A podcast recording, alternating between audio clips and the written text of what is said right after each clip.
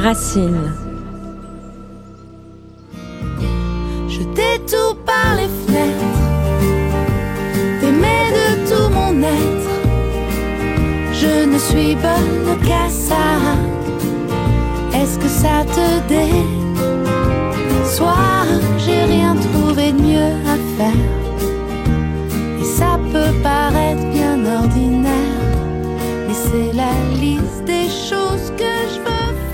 En 2006, Rose, chanteuse, autrice, compositrice, fait la liste de ses envies qui devenaient les nôtres au rythme d'une mélodie entêtante. Pourtant, la vie ne répond pas toujours à nos désirs et nous impose des épreuves parfois très violentes. C'est ce que l'artiste a vécu quelques temps après avoir voulu tuer ses démons à travers un livre et un album, Kérosène, sorti en 2019. Là, plus tard, le coup près tombe et Rose reçoit la sentence, cancer du sein. C'est alors un parcours du combattant qui fait place à tout le reste et qu'elle raconte dans un livre-journal qui s'appelle Les Montagnes Roses aux éditions Erol. Bonjour Rose. Mais bonjour, merci beaucoup de me recevoir, je suis ravie. Alors on va parler ensemble de cette route que vous n'aviez évidemment pas pu imaginer et qui se poursuit d'ailleurs encore, celle du combat contre le cancer du sein et contre, devrais-je dire, l'hormonothérapie dont les effets sont délétères. Mais avant tout ça, quand on a lu votre livre, on se pose bien sûr une question. Rose, comment allez-vous? Écoutez, je vais très bien. Je vais très bien. C'est miraculeux. Hein. C'est la vie qui est miraculeuse. Hein. C'est la vie qui est un miracle parce que quand je relis mon journal, à, un an près, un an pile, euh, j'avais juste envie de disparaître et c'est ce que j'ai de faire. Et aujourd'hui, je suis en train de, de remettre, de réapparaître, d'avoir des envies. Euh, je pense que j'ai jamais eu autant de rêves et d'envies qu'aujourd'hui. Alors vous écrivez au début de votre livre, c'est facile d'être philosophe quand tout va bien. Vous étiez un peu la bonne copine qui avait toujours pour les autres la recette pour euh, être en bonne santé. Aujourd'hui, est-ce que ce rapport au bonheur a changé? Non, j'essaye d'être moins prosélyte en fait, parce que je pense que c'est vraiment le, d'aller bien, d'aller mieux, euh, d'évoluer, d'avoir un réveil, euh, que ce soit spirituel ou de conscience tout simplement, et de se rendre compte que la vie, c'est pas cette souffrance qu'on a toujours euh, connue. c'est un long chemin et je me suis rendu compte qu'en fait, d'essayer de donner des leçons des, et des conseils et des suggestions aux gens, non seulement c'était chiant, mais en plus, c'était quand c'est le moment pour eux, c'est comme trouver un maître spirituel. Quand c'est le moment, il vient, il arrive, quoi. Donc tout ce qui est nécessaire, en fait, vient de lui-même. Alors euh, maintenant, moi, je vis ma vie et j'essaye vraiment plus, à la limite, d'être un, euh, de donner envie qu'on me demande des, questions ou qu'on vienne me dire ah, j'ai envie d'arrêter de boire, euh, pourquoi pas Parce que c'est ça qui me plaît aussi, c'est aider, transmettre. Et j'essaye de pas moi-même aller donner des conseils qu'on ne m'aurait même pas demandé en fait. Alors qu'est-ce qui se passe finalement quand l'annonce tombe, quand on apprend qu'on a un cancer du sein? Comment est-ce qu'on vit ça? Qu'est-ce qui, qu'est-ce que vous traversez à ce moment-là? J'ai fait un travail euh, assez important sur moi en, arrêtant de, consommer des, des, stupéfiants et de l'alcool. Euh, j'avais vraiment euh, lu beaucoup. La philo m'a beaucoup aidé en fait.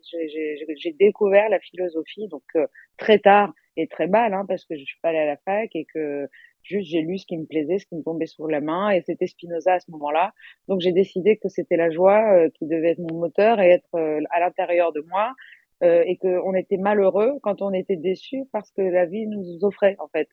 Et quand on n'avait pas d'attente, on n'était jamais déçu. Donc ça, c'est un truc que j'avais intégré. Donc les choses qui arrivent, les événements qu'on ne peut maîtriser, qui ne sont pas de notre ressort, je vois pas pourquoi je vais lutter. Voilà. Donc j'ai tout à fait accepté cette sentence, euh, tout en évidemment ayant des craintes de tout ce qui pouvait arriver, hein, mais j'étais pas dans l'apitoiement ou dans euh, le côté injuste ou colérique.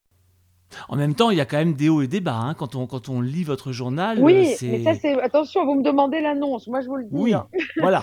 l'annonce a été assez facile en fait. L'annonce ça a été une acceptation et surtout euh, carrément tordue. Hein. Ça a été presque un soulagement d'apprendre que j'avais quelque chose de grave parce que j'avais tellement souffert de dépression dans ma vie et que c'était tellement difficile pour moi d'être heureuse depuis le début en fait que d'un coup j'avais l'impression d'avoir une maladie qui se voyait donc c'était horrible. Au fond de moi, j'étais comme une petite fille qui avait, qui avait de la fièvre et dont la maman allait s'occuper et qui lui disait allez viens, tu vas pas à l'école aujourd'hui. Quoi. J'avais ce sentiment-là que j'allais être cajolée, qu'on allait m'aimer, qu'on allait me comprendre.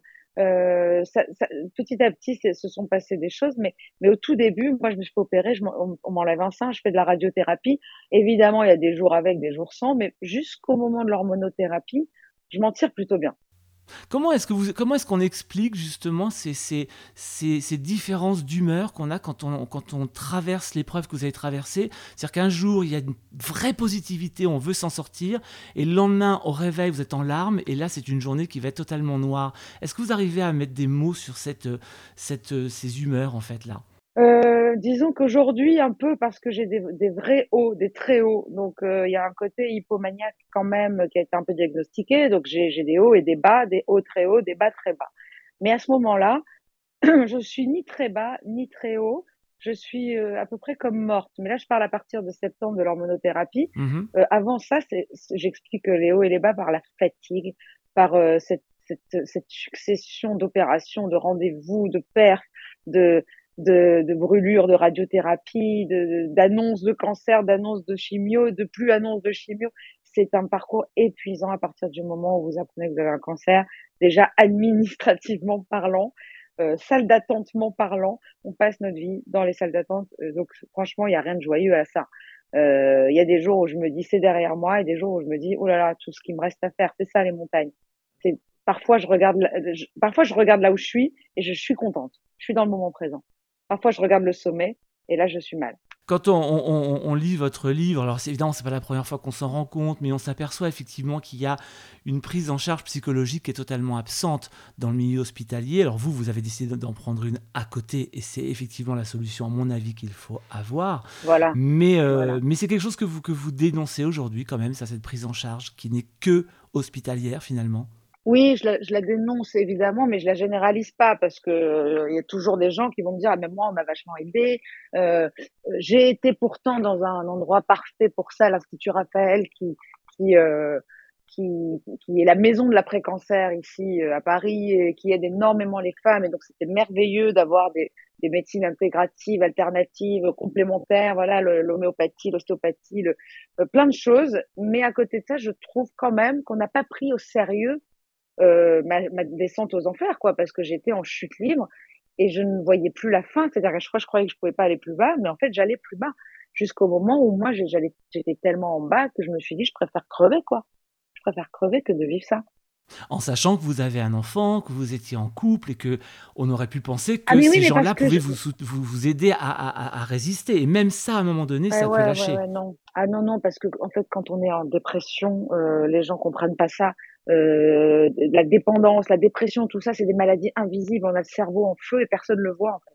Donc c'est hyper dur parce qu'en plus de tout ce qu'on souffre, il y a cette incompréhension et des gens qui parfois sont très proches, qui comprennent pas et qui vous disent allez, secoue-toi, mais tu vois pas, t'as tout pour être heureuse. Tout ça ne marche pas. Tout ça ne marche pas, notamment quand il y a dessus une hormonothérapie, un traitement chimique qui vous flingue toutes les hormones et donc vous n'avez plus de sécrétion d'hormones. Vous êtes vraiment en bas il n'y a plus d'envie, plus de plaisir, plus de joie. Donc mon fils, mon mec, tout ce que vous voulez, pour moi, ces gens-là, ils sont super, super. Mais d'une, euh, ils me procurent pas de joie, et de deux, je ne leur procure pas, et je me dis, ils seront mieux sans moi, quoi.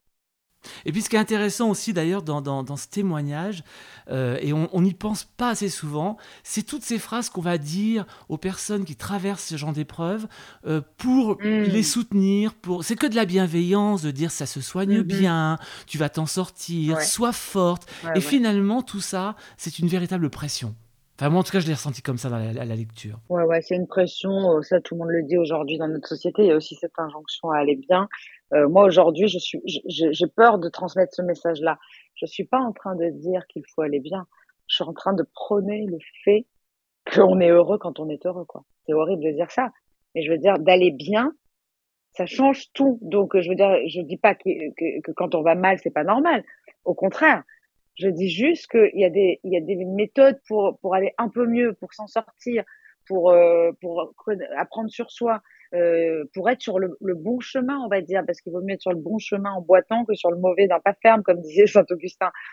Euh, moi, je préfère faire des rechutes, euh, mais, mais, euh, mais, mais savoir que je suis sur le bon chemin. Je vais sur un chemin de choses qui me font du bien, de et, et, il faut trouver ce qui nous fait du bien. Voilà, c'est ça que je veux dire. Il n'y a pas une injonction. Et moi, et après un cancer, on vous dit, c'est-à-dire les gens disent après. C'est-à-dire ils pensent que c'est après. Mmh. Alors que moi, j'ai cinq ans d'hormonothérapie, que j'ai un sein qui est tout défoncé et, et qu'on me dit, t'as plus de cancer en toi, c'est fini. Bah non, en fait, on n'est pas, on n'est pas, euh, on n'est pas sur sur ça quoi. À ce moment-là, on n'en sort pas comme ça en tout cas. Alors, il y a sur ce chemin-là. Pas comme ça. Sur ce chemin-là, il y a un autre mot aussi qui est très fort et que vous, que vous prononcez dans ce livre à un moment donné. Et vous parlez d'ailleurs, entre autres, de Lise Bourbeau. Et c'est un peu le mot finalement qui qualifie tout le travail de uh-huh. Lise Bourbeau. C'est le mot acceptation.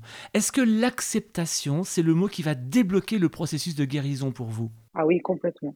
déjà, déjà, je, je pense que j'avais bien géré, comme je vous avais dit, le début du cancer parce que j'avais déjà accepté ça. Euh, que les choses étaient telles qu'elles étaient, mais en fait l'acceptation de soi, je l'avais pas compris encore. Et je sais pas ce qui s'est passé, je peux pas vous dire exactement ce qui s'est passé. Euh, c'est juste que j'ai été tellement dans un vide spirituel très profond, ça veut dire je ne croyais plus en rien, c'est ça le vide spirituel, on sait plus à quoi se raccrocher, on a la foi en rien. Et que en fait, c'est de là qu'est arrivée ma foi, et je ne l'avais pas avant. Et quand on croit en quelque chose de plus grand, on pense qu'on est qu'on est important, qu'on est choisi, que notre corps c'est celui que notre âme a choisi comme véhicule sur Terre, qu'on a une mission, qu'on a que chaque être humain sur Terre a sa place et qu'on est tous reliés. Voilà, d'un coup j'ai découvert ça. Euh, c'est très personnel, c'est un chemin très personnel, mais ça, cette spiritualité m'a fait euh, tout simplement m'accepter et m'aimer et me dire que j'étais quelqu'un d'important puisqu'unique et que je n'avais aucune raison de me faire autant de mal et de ne pas m'aimer et de me dénigrer quoi. Et donc mon sein défoncé, bah, c'était le mien. Euh, ce cancer-là, ça a été mon épreuve. Et puis il y en aura d'autres. Et puis il va falloir les, vivre de cette façon-là. En tout cas, je l'espère. C'est ça que je veux maintenant pour ma vie. C'est pas avoir une super vie. C'est de comprendre que les épreuves, elles ont un sens et qu'en tout cas, on ne peut rien faire contre ce qui arrive, mais on peut choisir du virage. Comment on va, on va prendre la vie en fait. Est-ce que ça veut dire finalement, Rose, que la maladie, si on va vraiment très loin, a une intention positive? Je peux pas dire ça, ça serait vraiment dénigrer euh, et, et, et, être et manquer de respect euh, par rapport à toutes les victimes qui souffrent de maladies pour eux ou pour leurs proches. Euh, c'est très personnel, vraiment. Il faut avoir une vision extrêmement haute euh, de ce monde et de, de, nos vies pour ça. Vous voyez, c'est comme quand nous on regarde un film, on a l'impression qu'on comprend ce qui se passe. On dit ah oui, il fait ça parce que si, parce que ça. Mais quand le, le personnage, le héros, il est dans son film, lui, il, il, a le nez dans son présent, il comprend pas qu'il y a quelque chose, il y a un dessin plus grand, c'est les films chorales. Moi, j'adore ça où les, où les gens se rendent compte, il y a des synchronicités de malades. Je pense que c'est comme ça dans nos vies. À un moment donné, on le voit. À un moment donné, on le sent. Mais tant qu'on l'a pas senti, on a quand même cette impression que c'est injuste. Je comprends que les gens souffrent. Euh, la mort me fait beaucoup, beaucoup moins peur. Elle m'a jamais vraiment fait peur en vrai. Mais aujourd'hui, pour moi, ça a un sens. On nous a pas promis qu'on allait vivre jusqu'à 120 ans. Et pour moi, on a, on a un jour d'arrivée, un jour de, de sortie. Et, et, et, tout meurt pour renaître. Ça se passe comme ça dans la nature. Pourquoi nos cellules dans notre corps, elles meurent et elles renaissent tout, et pour, pour créer des nouvelles tous les jours? Pourquoi nous, on serait pas comme ça? J'ai, j'ai, Je suis plus, euh, plus fataliste, on va dire. En tout cas, pour moi, c'est, tout ce qui se passe, c'est normal puisque c'est la vie. Alors, vous avez subi une mastectomie. Le, la veille de votre opération, vous parlez de culpabilité. De quoi est-ce que vous vous sentez coupable à ce moment-là? Parce qu'on pourrait s'attendre plutôt à des angoisses, des pensées lancinantes autour de l'opération. Mais la, la culpabilité m'a assez impressionné dans votre livre à ce moment-là. Je me suis dit, pourquoi elle est coupable? Alors, je me souviens même plus que je me sens coupable à ce moment-là. C'est-à-dire, je, je, je, je me sens coupable. je peux pas vous le dire. Okay. Je peux pas vous le dire eh ben, là, bien. si j'ai pas les mots. Eh ben ouais, non, je ne vois pas pourquoi. Euh, au contraire, enfin moi j'avais tellement hâte de me faire opérer parce que ce qui est le plus difficile, c'est de passer un mois euh, après l'annonce du cancer, euh, un mois avec la tumeur en vous et vous lever le matin euh, en pensant cancer, en vous couchant. Moi, genre j'essaye de faire mon yoga, je me dis bah non, qu'est-ce que tu vas faire ton yoga alors que tu as le cancer. Donc euh, c'est-à-dire que rien n'est pareil en fait. Tout se passe euh, tout avec un cancer, quoi. Et donc j'avais tellement hâte qu'on passe euh, au stade, euh, on enlève ce, je m'en foutais qu'on m'enlève un sein, je voulais qu'on m'enlève cette tumeur. Tout le monde m'a confirmé qu'ils étaient comme ça. Les gens qui ont eu un cancer du sein avaient juste hâte qu'on leur enlève quoi que ce soit, que ça disparaisse. Quoi. D'ailleurs, il y a l'opération, il y a la libération, vous venez de le dire, après l'opération il y a l'impression d'être guéri après l'opération, et puis après, il y a les premières angoisses post-opératoires, j'ai envie de dire, concernant bah, la prothèse mhm. mammaire. Il y a plein, plein d'angoisses qui arrivent derrière. Là encore, c'est, on a mhm. l'impression, bah, c'est des montagnes russes, effectivement. On a l'impression qu'on a un ascenseur émotionnel en permanence, quoi. Mhm, c'est vrai, c'est vrai, c'est vrai, parce qu'il y a des jours où on a mal, des jours où on n'a pas mal. Donc c'est l'impermanence des choses, mais tout au fil de la journée. C'est pas un jour ça va, un jour ça va pas, ou un mois ça va, un mois ça va pas. Dans la journée, moi j'avais jamais connu ça. Euh, j'avais des hauts et des bas, mais pas comme ça dans, dans, dans les 24 heures. Euh, il y a des moments où on a moins mal et, et surtout au réveil, on a très très mal parce qu'on a dormi, on, est, on a dormi sur le sein. On a l'impression qu'on va passer la pire journée de sa vie. Puis à partir du fin de matinée, on se dit ah mais non ça va en fait. Et puis on dit à tout le monde qu'on n'a pas mal, que tout va bien et tout le monde dit ah, bah, tu vas t'as l'air en forme. Et puis ça revient et là on dit mais non mais j'aurais dû leur dire que ça n'allait pas. Franchement, on passe par tous les états dans ces journées-là. J'ai envie d'appeler tous les médecins, leur dire mais voyez pas, j'ai une boule sous le bras, j'ai mon sein qui part en truc, j'ai le, le, le mamelon qui nécrose. On a des choses horribles. Et puis en fait, on ne le fait pas. C'est très bizarre. Alors, ce qui est vraiment très touchant dans votre livre, c'est la, la, la, la, vérité que vous avez dans vos propos et que vous portez sur vous. D'ailleurs, vous êtes assez dur avec vous. Hein, dans, vous avez vous dressé un portrait de vous qui n'est pas toujours très rose pour le coup. Hein. Ah oui, vous, êtes, vachement dur. Mais en même ça temps. m'a aidé de, le journal m'a permis de voir que j'étais dur avec moi. Et eh ben voilà, je me suis un peu douté que ça, ça peut apaiser finalement l'image qu'on a de soi-même quand on écrit et quand on écrit aussi vrai. Euh, lorsque vous retrouvez d'ailleurs le, le, monde de la musique, vous participez à un, à un, concert auquel on vous invite, vous écrivez J'ai presque mhm. honte de n'avoir pas l'air malade et de ne pas avoir l'air d'annoncer un traitement lourd. Est-ce que ça veut dire que la maladie, c'est aussi un rapport aux autres et à ses relations sociales? Alors complètement, ouais, tout à fait. Moi, j'ai vécu cette maladie beaucoup en fonction des des autres. Déjà, je voulais pas faire de chimiothérapie, j'avais peur euh, pour mon sein, mais tout ça pour mon conjoint ou pour mon père, par exemple, qui a une relation à, la, à la, aux, cheveux très importante parce que je sais pas, il a vraiment il, il, supporte pas de voir des gens sans cheveux, par exemple. Donc euh, pour lui, ça lui rappelle la Shoah, je pense. Je pense que dans notre culture juive, il y a ça. Donc euh, mon frère s'était rasé la tête une fois, et il n'avait pas voulu lui parler pendant un mois. Donc j'avais très peur de ah cette chose. Mon, mon mec, euh, il, il, était, il est plus fragile que moi. Donc, en fait, j'avais plus peur de faire de la peine aux autres déjà. Euh, et après, c'est le rapport aux autres. C'est comment est-ce que les autres vous voient? Est-ce qu'ils pensent que vous êtes warrior? Est-ce que, est-ce que d'un coup, moi finalement, j'étais contente parce que je me disais tous les gens qui me voient, ils doivent se dire euh, dis donc, euh, après avoir un cancer, elle est quand même pas mal. Hein. Donc je trouvais que j'avais une bonne excuse pour vieillir et que je, me, je trouvais que, que quoi qu'il arrive, les gens me faisaient des compliments, ça, ça me plaisait quoi. À bout d'un moment, euh, cette superficialité, euh, elle cache une vraie profondeur. C'est vraiment un, un manque d'amour pour soi quoi.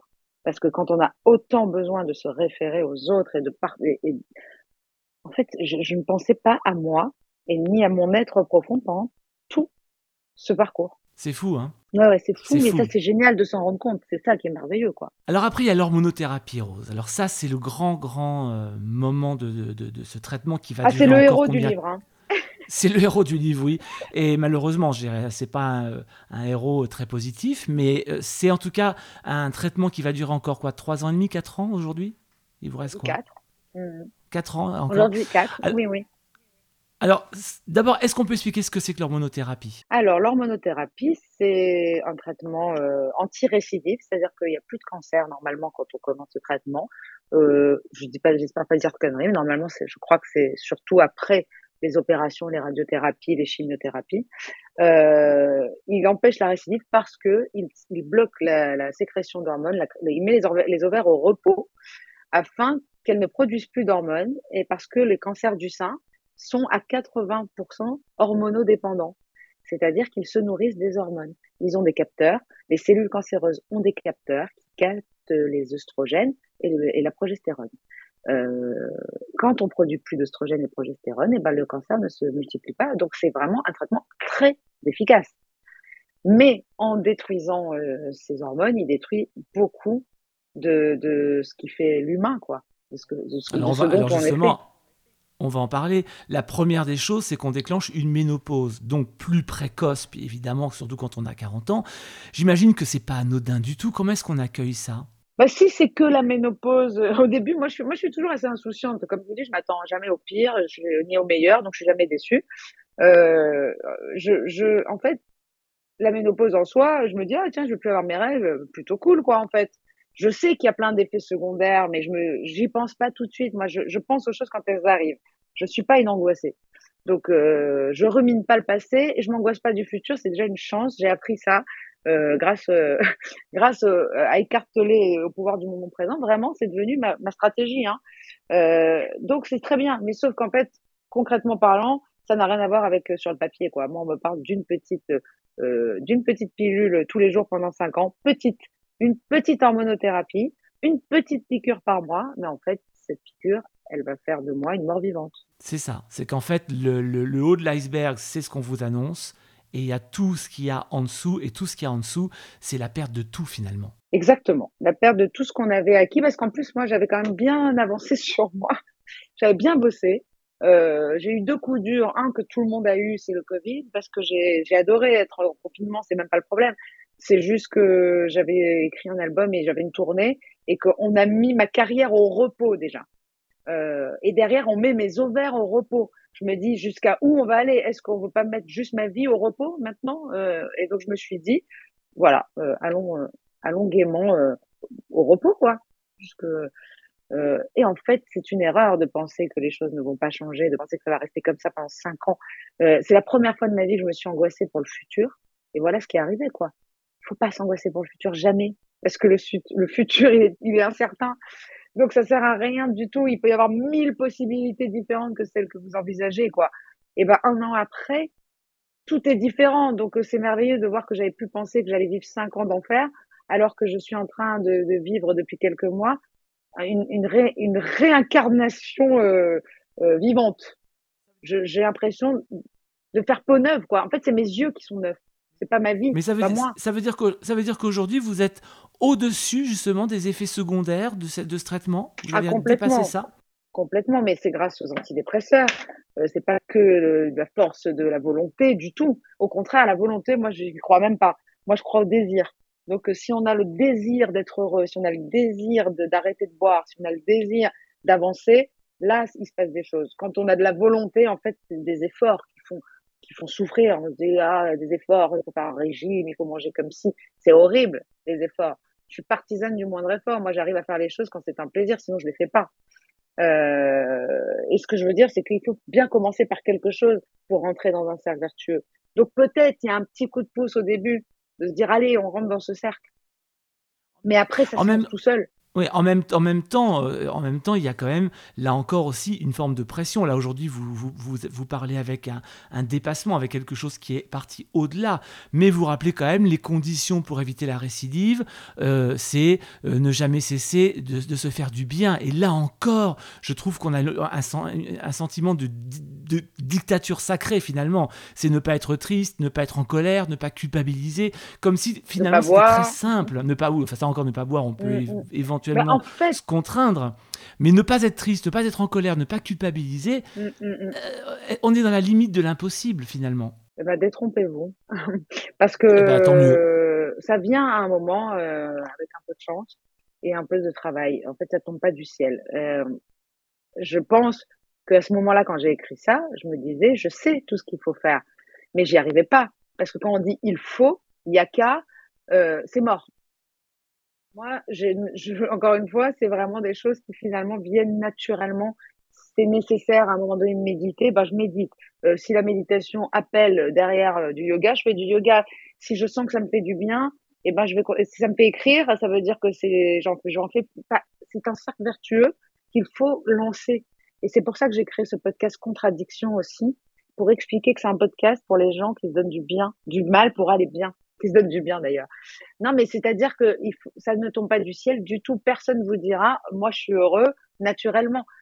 Il y a des choses à faire, mais je considère que je suis chanceuse d'avoir besoin de méditer, de faire du yoga, d'apprendre, d'avoir des projets. C'est-à-dire que tout ça, c'est ça qui me rend vivante. Donc, bien sûr que je suis heureuse d'avoir besoin de, de tout ça parce que ça m'a permis un éveil. Alors que des gens qui naturellement vont pas trop mal, ils sont pas obligés d'apprendre, pas obligés de méditer, sont pas obligés de tout ça. Ça veut dire donc, Rose, ça veut dire que vos outils à vous, c'était méditation, yoga, la thérapie, c'était un, un, outil antidépresseur, mais la thérapie a été aussi un élément essentiel durant ce parcours et peut-être encore aujourd'hui Ah oui, complètement. J'ai entamé euh, une thérapie avec une analyse vraiment pure et dure. Euh, c'était parfait parce que je pense que euh, psychisme et cancer sont très liés.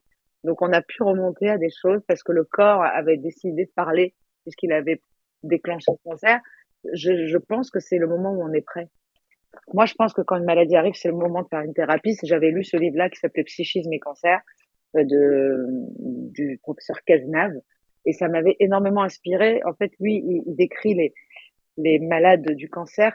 C'est un, un, grand cancérologue qui lui-même a, un cancer euh, aujourd'hui. Euh, il, il, est psychologue et cancérologue. Donc, il a remarqué qu'il y avait une maladie commune à tous ces patients qui était euh, l'enfant qui n'avait pas été écouté, par exemple. Donc, qui se sentait incompris. Donc, il y a quelque chose qui fait que le corps d'un coup dit, et ça, tu, et ça, vous comprenez? C'est-à-dire que, et le cancer, et le cancer finalement? Voilà, donc euh, mmh. j'ai décidé de faire une analyse en ayant lu ce livre. Et Dieu sait que les enfants qui ne sont pas écoutés sont certainement très nombreux. Donc à Bah oui, mais parce qu'on est tous mmh. à un moment donné euh, pas compris, pas écoutés, c'est normal. les parents, malheureusement, maintenant que je suis maman, j'ai compris, on peut pas. on peut pas comprendre euh, des fois les non-dits, c'est trop dur. Il y, a, il y a justement les enfants, il y a l'entourage, il y a dans ce livre des très belles déclarations à votre sœur, à votre compagnon, encore à votre fils. Est-ce que vous diriez que l'épreuve ouvre la conscience vers les autres? Vous qui d'ailleurs écrivez dans le livre que vous étiez égocentré. Oui, complètement. J'ai découvert que l'égocentrique, enfin, l'égoïste, c'est celui qui, sait que les autres existent, mais qui ne pense qu'à lui. Et ça, c'est plutôt intéressant parce qu'au moins, euh, on se fait passer en priorité, c'est pas trop mal. Mais l'égocentrisme, c'est quelqu'un qui oublie que les autres existent. Voilà. Donc euh, ça, c'est vraiment pas possible puisqu'on est tous liés. Donc euh, moi, l'autre, pour moi, est trop important. Euh, les, les, événements de ma vie n'arrivent qu'après des rencontres. Ce n'est pas moi toute seule qui tombe du ciel. Le docteur Toledano qui m'aide à pas faire de chimiothérapie, c'est grâce à une rencontre. le fait de devenir chanteuse, c'est grâce à une rencontre avec une amie qui a décidé que j'allais être chanteuse. Euh, aujourd'hui, tout, ce qui se passe aujourd'hui, c'est grâce à des rencontres tout le temps, tout le temps, tout le temps. pas moi seul, jamais. Avec le recul aujourd'hui, enfin un recul qui est court, mais un petit recul quand même, avec la rose que vous êtes aujourd'hui, mhm. qu'est-ce que cette épreuve vous a apporté, vous a amené, ou vous a appris? La paix. C'est énorme. Ah bah oui, ça change tout parce que de, de, vouloir être heureux, voilà, comme on dit, c'est vraiment trop compliqué déjà. Être en paix, c'est déjà beaucoup mieux. On va pas pouvoir être heureux. La vie, elle a trop de. Si on est en paix, on est heureux en fait. Mais je veux dire, la vie a trop de mauvaises surprises et trop de choses difficiles.